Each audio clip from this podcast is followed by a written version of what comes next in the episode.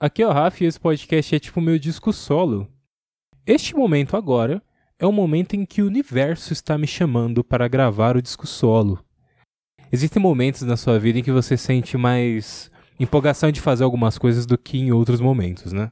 Eu tenho certeza que você aí que, tipo, se força aí na academia, tem horários e dias que você tá mais disposto, né? Principalmente no começo, né? Você, não, vamos lá, vamos emagrecer, vamos fazer dieta e tal, e de repente você perde um pouquinho a, a disposição e depois de um tempo volta, ou nem volta. Mas, enfim, eu dei o exemplo da academia, mas pode valer para tudo.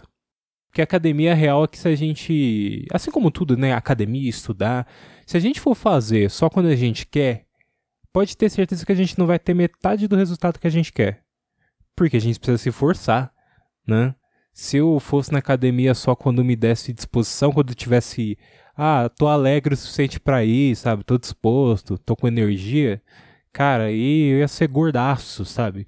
Ou magríssimo, ou enfim, né, tem que ser na, na disciplina, né? As coisas a gente tem que fazer na disciplina, né? O mundo é isso, né, cara? O mundo é o. Eu comecei com o papo de coach, né? Comecei com um papo assim, não, se força a fazer as coisas, é, faça as coisas porque realmente precisam ser feitas. E isso daí não é mentira, não, gente. Isso é real. Se você começar a fazer um pouquinho na sua vida, você vai perceber que é isso daí mesmo. Né? Por incrível que pareça. E mas tem momentos que a gente está mais empolgado e tem momentos em que eu tenho esse chamado do universo para poder fazer o disco solo. São momentos em que eu penso assim, cara, eu vou fazer o podcast agora porque agora é a hora. Agora é hora de me expressar, agora é hora de falar sobre um assunto que eu tenho nesse momento, né? Às vezes surgem uns assuntos tipo, cara, eu quero começar e já falar sobre isso agora, eu quero gravar. E como eu mesmo disse já no início do podcast, esse podcast ele tem meio que a cara do é, do meu estilo de falar com as pessoas no WhatsApp, né? Geralmente eu venho com uns assuntos aleatórios e os meus amigos sofrem porque eu mando uns áudios de 3 minutos lá vai cacetada. Geralmente é isso. Aliás, eu acho que às vezes até os meus áudios de WhatsApp são mais da hora do que o meu podcast, cara. então fica o lance assim de tipo, porra. É, nada vai conseguir reproduzir o conteúdo original, né? Da onde vem a fonte, né? Que é o, o WhatsApp e os meus áudios. Mas, bom, esse podcast aqui eu vou falar sobre algo que eu já comentei em um episódio passado. Que eu falei da maldição da Adele, né? Que é, a Adele tinha reclamado das pessoas que ouviam as músicas dela no modo aleatório no, no Spotify. E aí ela exigiu, pediu daquele jeito, sabe? Ah, coloquem isso, sabe? Tipo, ó, tô pedindo, mas eu quero que seja assim, viu? Que é, pediu pro WhatsApp, WhatsApp, pediu pro, pro Spotify colocar é, desativar, aliás, a opção de aleatório dela. Né? Então, se você for no álbum, o 30, né? o 30 que é o último álbum dela, você não vai conseguir reproduzir na versão aleatória. Aliás, só para falar, para ver se eu não estou falando besteira, vamos ver se está desativado ou não. Se tiver desativado, aí beleza, mas se não tiver, vou dar risada da cara da Adele. Vamos lá. Comecei a reproduzir aqui o álbum. Não tem mesmo, viu? a mulher tirou a. Aliás, tem! Mentira! Lá, ah, não deu certo, hein, Adele? Você pediu, mas ninguém acatou. Tá vendo? Ó, não deu certo, o plano da Adele não funcionou. Mas ela tinha pedido, né? Ela tinha falado. E aí, esse é o ponto principal.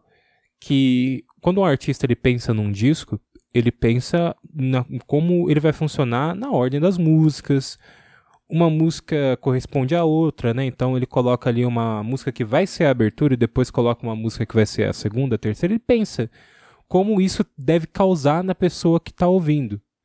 E isso é verdade. Isso é o conceito que começa lá atrás, nos anos 60. Né? Os Beatles, quando eles já estavam numa fase de querer experimentar mais, né? que passa dos primeiros álbuns dele, né? É até uma marcação que nós fãs fazemos, que é a partir do Yesterday, né? Yesterday é o último disco que representa aquela primeira fase dos Beatles. E Uber Soul, que é o próximo, é o disco que já vai na, frase, é, na fase experimental. Você percebeu que eu ia falar experimental? E aí eu juntei com fase, e aí juntou e ficou frase. Né? Que eu tava pensando no Fla, do, do experimental antes de falar no. Enfim. E. E aí, assim, a partir de Rubber Soul, eles começam a fazer músicas mais experimentais e tal. Né? E aí, tinha uma banda na época que são os Beach Boys. Você já deve ter ouvido falar, provavelmente já ouviu alguma música deles, né? Inclusive tem aquele filme é, Como Se Fosse a Primeira Vez, que tem uma música que a Adam Sandler canta, que é a música que a Drew Barrymore é, tipo, gosta de cantar e tal, né? E aí tem um momento que ele vai, tipo, ficar longe dela, né? E aí ele tá triste, né? Tá pilotando o barquinho dele chorando, ele tá ouvindo umas, uma música dos Beach Boys, né? Vou até colocar aqui, ó.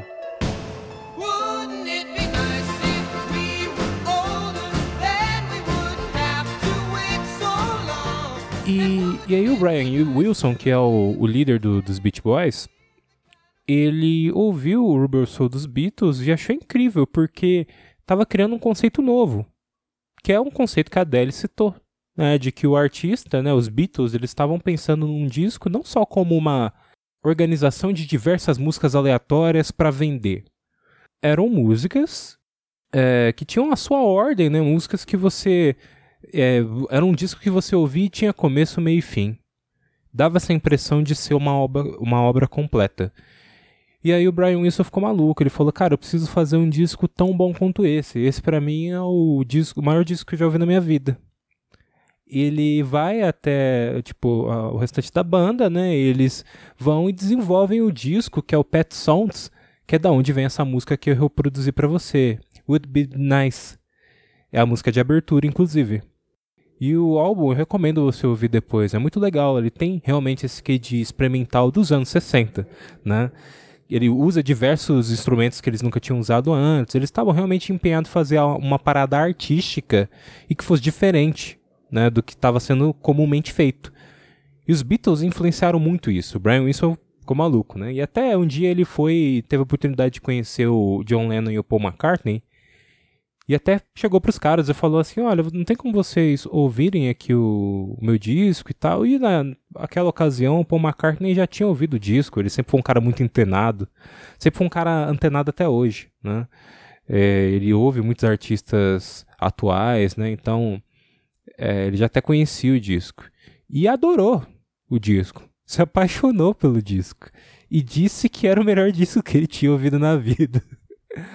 Eu não sei se eles disseram exatamente, mas eles tiveram essa sensação. Acho que o Paul McCartney chegou a confirmar mesmo. Tipo, cara, era o melhor disco que eu tinha ouvido naquele momento. Eu tinha me apaixonado. E pensou, preciso fazer um disco tão bom quanto esse. então, Brian Wilson teve isso ouvindo Rubber Soul. E o Paul McCartney teve ouvindo isso o Pet Sounds. Então, é impressionante. Os Beatles acabaram influenciando o Brian Wilson. Brian Wilson acabou influenciando os Beatles. E nisso os Beatles criaram o Sgt. Peppers que é um disco que talvez seja o disco mais importante da história, né?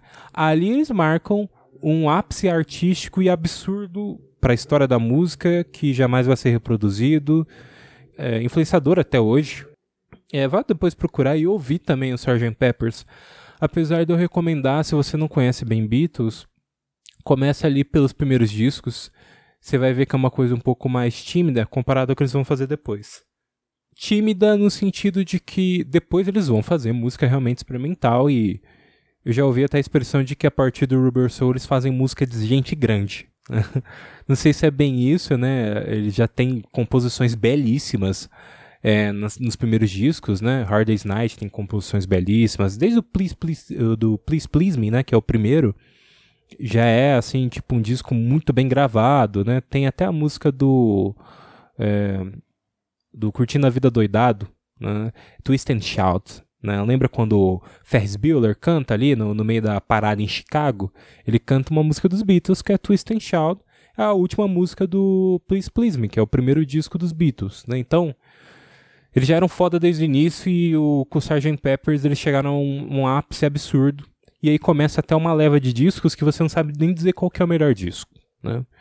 Mas por que eu contei toda essa história? É, a, foi nesse período que teve essa ideia de que um disco é uma obra de arte. Né? Um disco é, ele tem que ser pensado, começo, meio e fim.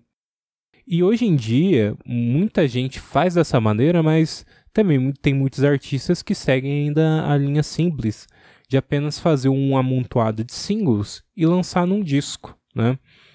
Eu já falei de sertanejo universitário e não falei mal, inclusive, quando eu falo, acho que foi episódio 6, quando a Marina Mendonça morreu, eu até comentei sobre o sertanejo universitário e o que eu achava dele também da Marina Mendonça dentro dele, que, assim, é impressionante, né? É, eu gostava muito, assim, e eu dei minha opinião sincera, né? Falando sobre a ideia de que muitos do, da forma de lançamento, né, de sertanejo universitário, era um negócio assim bem miojo, né? Tipo, você consome esquece a música depois, ou na, na verdade nem esquece. A música é chiclete, só que ela é tão, uma base tão simples, algo assim, nada tipo pensado, ah, vamos lançar um disco que tem aí um conceito. É, eu vi alguns pensarem assim. Em 2016, eu, lembro que o Luan Santana lançou. Eu falei de Beatles e tô falando de Luan Santana. É. O Luan Santana, ele fez um disco chamado 1977. E a ideia era ser uma homenagem às mulheres, né? E, e aí ele é, tinha ali parceria com diversas mulheres, Ivete Sangalo, Sandy, a própria Marina Mendonça. É um disco que eu gosto bastante, né? Tem um, um conceito ali, tem quem critique e diga que não foi bem executado, mas não é comumente usado esse tipo de coisa. E não, realmente não é é, não é levado à frente. Muitos não levam, né? Alguns às vezes fazem isso, mas é, isso vale para música no geral, tá? Eu tô usando exemplo aqui no Brasil, mas lá nos Estados Unidos também é a mesma coisa. E aí me chamou a atenção um comentário de uma moça no Twitter falando assim é pior do que pior do que a ideia de falar. Porque, cara, é o Twitter, né? O Twitter tem um monte de merda. De gente pode postar um monte de trade com nada, sabe? Com informações tiradas do, do, zero, do zerinho, sabe? Não, é engraçado, já deve ter falado cu em alguma, alguma vez nesse podcast e, e agora deu uma regulada, não sei porquê. Mas enfim, é, a ideia no, desse podcast nunca é trazer informações diretas do Twitter, mas eu vi um comentário bem interessante em relação ao novo disco do The Weeknd. The Weeknd é um artista de música pop. Ele já ultrapassou essa ideia de ser um artista só de R&B, né, de rhythm, eh, rhythm and blues, né, que é, é é um gênero que ele já abordou diversas vezes até em trabalhos recentes, mas ele pensa no pop de maneira bem ampla, né? E as inspirações dele vêm muito de diversos artistas, sobretudo Michael Jackson, né? Você consegue ouvir uma música do The Weeknd, você percebe que ele tem uma influência muito grande de Michael Jackson, mas muitos artistas que vieram daquela época, né? O primeiro disco do Michael Jackson solo, que é o Off the Wall, ele foi um disco gravado na Montal, né? A Montal é uma gravadora com artistas de extrema qualidade, né? Artistas negros de extrema qualidade que, assim, daquele período fizeram história e aí o The Weeknd pega todas essas influências é, daquela época e também posterior, né? E aí leva em consideração anos 70, 80, 90. A música dele é muito música eletrônica diversas vezes. Eu já no After Hours, né, que é o disco do ano passado, aliás, do ano retrasado dele, que é 2020, ele tem influências de Phil Collins, né? Eu consegui pegar isso ouvindo o disco porque eu ouvi diversas vezes. The Weeknd é um, um, artista que me chamou muita atenção e que eu consumo muito a música pop dele, que é uma música pop de qualidade, pensada no conceito de que um disco é uma obra de arte. E já desde os primeiros discos dele, dá, dá pra ver que ele queria fazer algo conceitual, né? É, desde Starboy, que foi o primeiro disco que eu ouvi dele, que é um disco é, que tem inspirações ali no conceito visual, né, na, nas capas e toda a divulgação, em histórias em quadrinhos. Né? Inclusive, ele até brinca com a ideia de Star, de Starman, do David Bowie, e Boy de Hellboy, né? Hellboy é personagem dos quadrinhos, né? Do Mike Minola. Inclusive toda a identidade visual, toda a capa, tudo é pensado muito parecido com as pinturas, né? Com os desenhos, pinturas. O cara não é Da Vinci. Uh, os desenhos do Mike Minola, né? A colorização e tal. E em 2020 ele lançou After Hours. Ele, para mim, ele se consagrou como, ah, esse é um, o meu artista pop favorito, sem dúvida. Porque ali você tem influências muito do cinema, né? Ele já demonstrou em assim, algumas entrevistas e muito no que ele publica nas redes sociais dele, que ele é apaixonado por cinema, né? Além de assim fazer diversas referências nas músicas dele, né? Então, o After Hours já começa pelo nome, né? Tem o nome de um filme do Scorsese, né? Que chama, aqui no Brasil, a tradução é literal, né? Depois de Horas. Que é a história de um cara que ele sai à noite e não consegue voltar para casa. É uma comédia de erros. Começa a acontecer um monte de coisa com ele. E a ideia do After Hours é o The Weeknd como o personagem central, que veste um terno vermelho, muito parecido com o Sam Rockstein, que é um personagem, que é o personagem do Robert De Niro no Cassino, do Scorsese também, né? E aí até o videoclipe de Heartless, que é uma das músicas do disco, ele se passa em Las Vegas, né? E aí você tem todo aquele visual do filme Cassino e também inspirado em Medo e Delírio de Las Vegas. Além do, de durante o disco ele fazer referência a Philip K. Dick, a diversas outras coisas. Então ele carrega tudo isso para a obra dele, né? E, e aí esse ano ele lançou o Down FM, que é um disco que simula uma rádio, que seria meio que uma rádio do além, né? É o conceito de que a pessoa ela está a passar por além vida, e esse além vida esse fim do túnel, né? A luz do fim do túnel que a gente sempre fala, é como se fosse um túnel de, de rodovia, né? De, de estrada, né? E aí você vê a luz ao fim do túnel e você tá ali parado num trânsito até chegar à, à luz, né? Até passar para além vida, né? E aí, enquanto você tá nesse, nesse estágio ainda de passar para o céu ou para sei lá onde você vai, né? É, e tem essa rádio, né? Essa rádio é que o personagem principal escuta, né?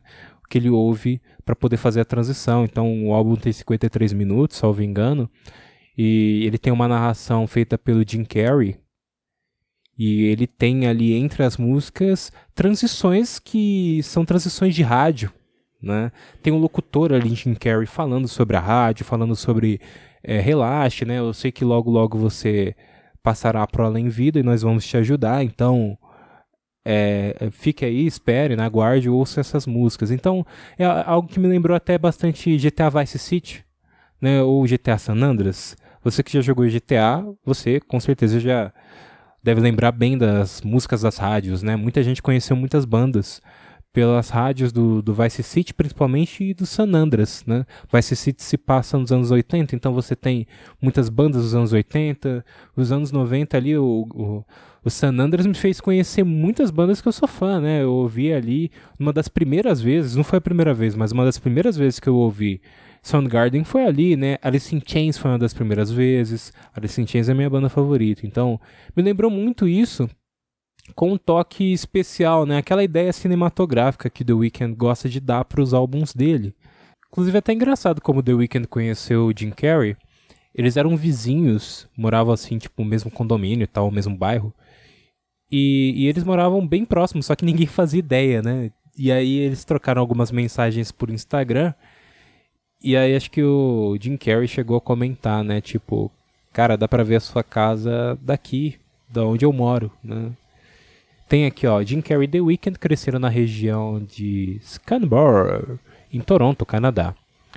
Mas a amizade improvável do ator com o músico começou em 2020, quando eles trocaram mensagens e descobriram que eram praticamente vizinhos em Los Angeles, nos Estados Unidos mandei uma mensagem para ele com o endereço de condomínio e ele disse: Posso ver literalmente a sua casa da minha varanda. The Weeknd chegou a comentar, né? Jim Carrey estava bem próximo, né? E aí eles começaram a, a meio que se comunicar por telescópio, né? Porque era na época da, da quarentena, né? Então eles não, não se encontravam. E aí The Weeknd, no começo de 2020, chegou a fazer aniversário de 30 anos. E o Jim Carrey montou vários balões, assim, na sacada dele, né? E aí, tipo, mandou mensagem para ele, ah, vem ver aqui no telescópio, né? Tem um negócio para mostrar para você. E aí ele foi, tipo, mandou feliz aniversário e tal. E aí teve essa ideia do The Weeknd colocar ele para fazer a narração, né, do, do disco. E o, Jim Carrey chegou a comentar que adorou o disco, né, que dançou bastante em casa. Foi o disco que ele participou, ele não vai falar mal, né? Mas ele tá certo, né? O disco é muito bom. E aí eu achei um perfil no Twitter que ele comentou que isso poderia ser prejudicial para The Weeknd, né? Pensar no disco como sendo uma rádio, porque muitas pessoas até principalmente quem não sabe inglês, provavelmente vai pular alguns trechos, né? Que são aquelas, aqueles momentos do Jim Carrey falando, né? Ou mesmo uma faixa que eu acho maravilhosa, que chama A Tale by Queens, né? Que é uma história de Quincy Jones, né? Quincy, Quincy Jones é, falando sobre uma história da infância dele e de uma maneira extremamente pessoal e que, cara, com uma trilha sonora ao fundo que é totalmente o que a gente ouve em thriller do Michael Jackson, né? That's it. Looking back now, I didn't know what it was supposed to be. And, and it's like raising kids, man. If you weren't raised, you don't know how to raise, you know?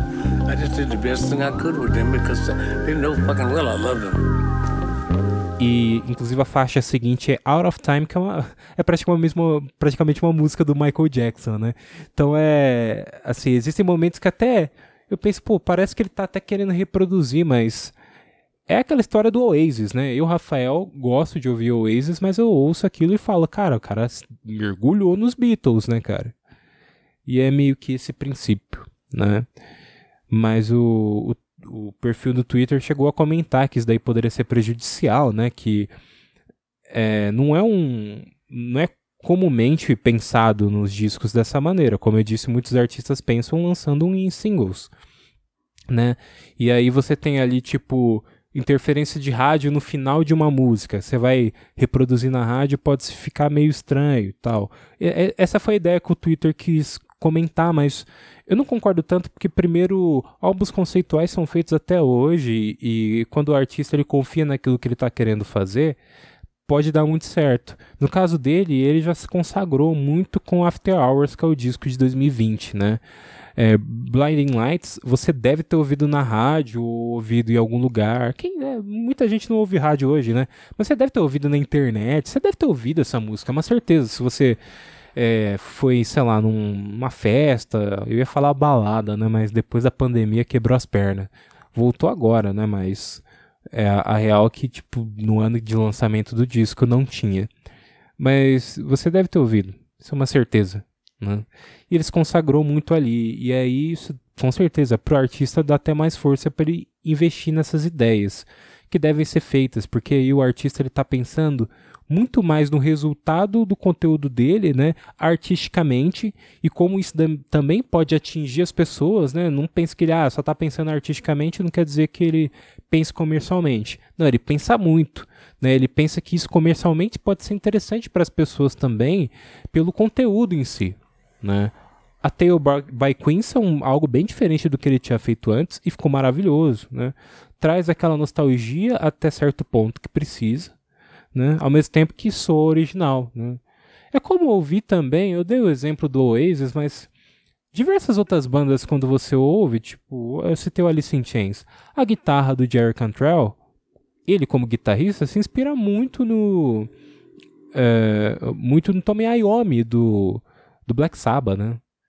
Eu vejo isso mais até é, eu vejo isso no Jerry também, mas eu vejo muito no Kim Tyle, que é o guitarrista do Soundgarden né, que é era a banda do falecido Chris Cornell, também uma banda de Seattle ali do começo dos anos 90. Eu vou trazer história das bandas de Seattle aqui pro podcast em algum momento. Eu tenho certeza disso, né?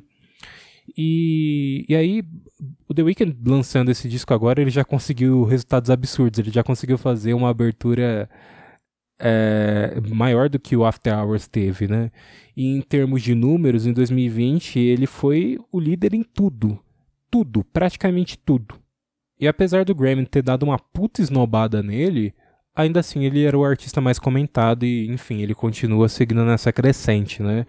Eu recomendo se você.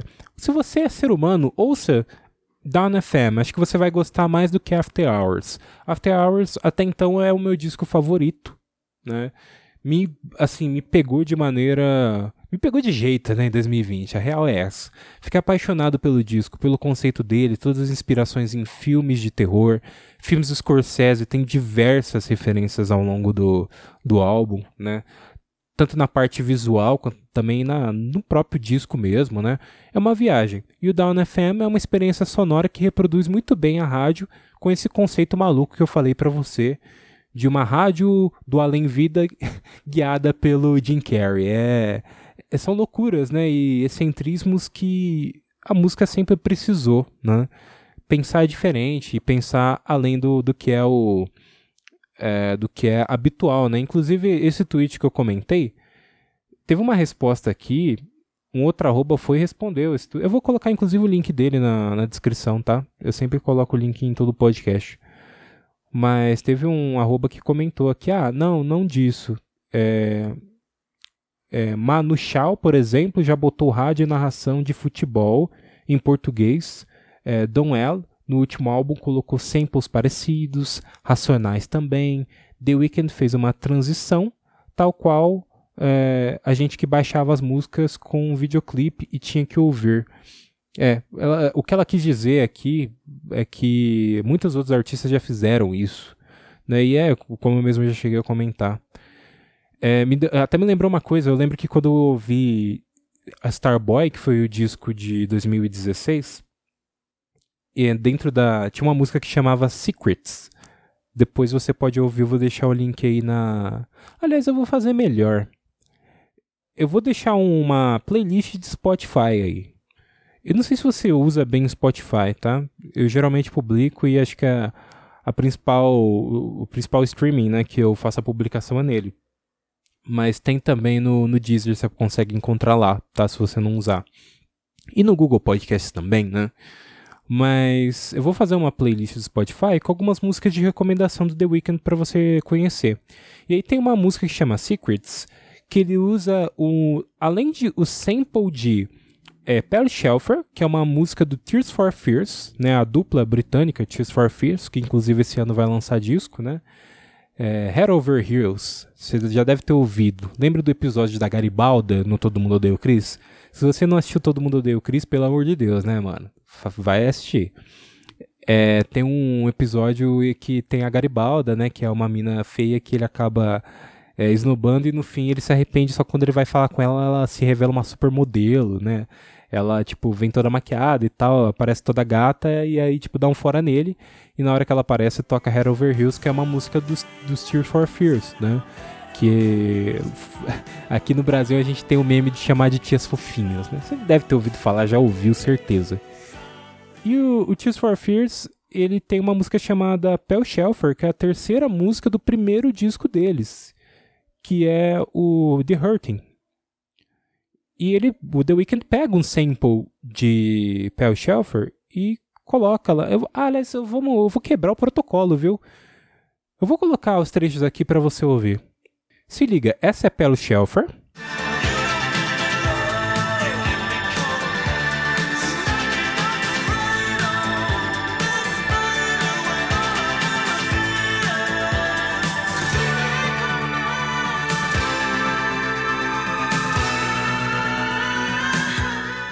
E essa é Secrets, do The Weeknd.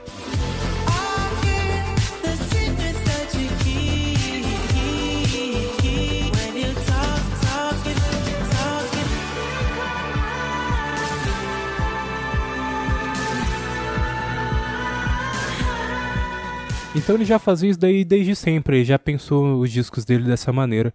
Outros diversos artistas fazem isso, né? Tem muita gente boa aí no, no mercado, né, na música mas o, o The Weeknd traz aí sempre um algo que eu tenho uma identificação maior com ele, né? Pelo talento dele e tal, eu gosto muito dele. E, e aí, assim, é uma grata surpresa até ele lançar dois anos depois do melhor disco dele, para mim, que é o After Hours, o Down FM, que tem potencial aí para ser tão ser tão bom quanto, né? Eu não eu não consigo colocar ainda acima, né? Porque o After Hours tem um lugar no meu coração, né? Pelo lado cinéfilo tudo, mas o lado cinéfilo também tá muito aqui no Down FM. E. Eu falei errado, né? O Down FM. É Amanhecer FM. no, na portuguesada é Amanhecer FM. E, e aí é, eu já coloco como tão bom quanto, né?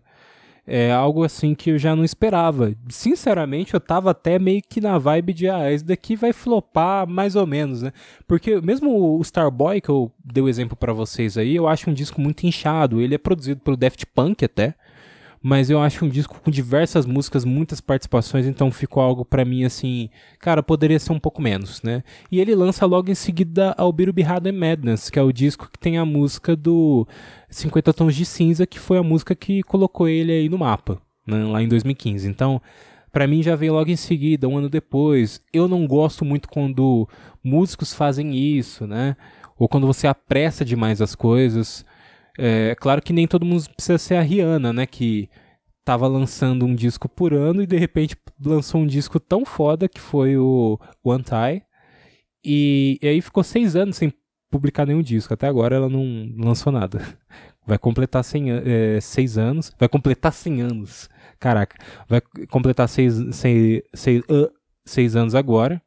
E não, eu vou acabar esse podcast, cara. Eu já tô travando já a língua. Nem falando direito. Vai completar seis anos agora. E, e ela não lançou mais nada. Então é. Nem todo mundo precisa ser que nem ela, mas eu acho que rápido demais também. Eu acho que a pessoa tem que se concentrar também nessa coisa conceitual. Eu acho que o artista ele tem que se expressar mesmo na música. Fala o que quer, mano. Faz o que é comercial, mas faça comercial de maneira inteligente, né? Muitos artistas fazem. Esse exemplo que eu dei da Rihanna também. Diz que é incrível. Talvez o melhor dela. Talvez não, acho que eu coloco como melhor dela. Não é simplesmente músicas comerciais, como ela já fazia antes, mas sem muito a cara dela. Esse último disco tem mais uma maturidade que ela não mostrava tanto no, nos discos dela antes, né? É, tem, é, é, lindo isso, né? Quando o artista realmente mostra que veio, e é isso, né? E muitos artistas passam por isso, né? Muitos ficam ainda na mesma coisa, mas muitos, uh, ou pelo menos alguns que são realmente bons o suficiente para poder fazer isso, tem espaço suficiente para poder fazer isso, também depende das condições, né? Acabam indo para é, fazer coisas mais inventivas, né? Eu comecei o início do podcast falando sobre os Beatles e sobre a evolução deles. Todo artista eh, pode estar em constante evolução também, se ele se colocar a esse papel, e The Weeknd é um deles, né?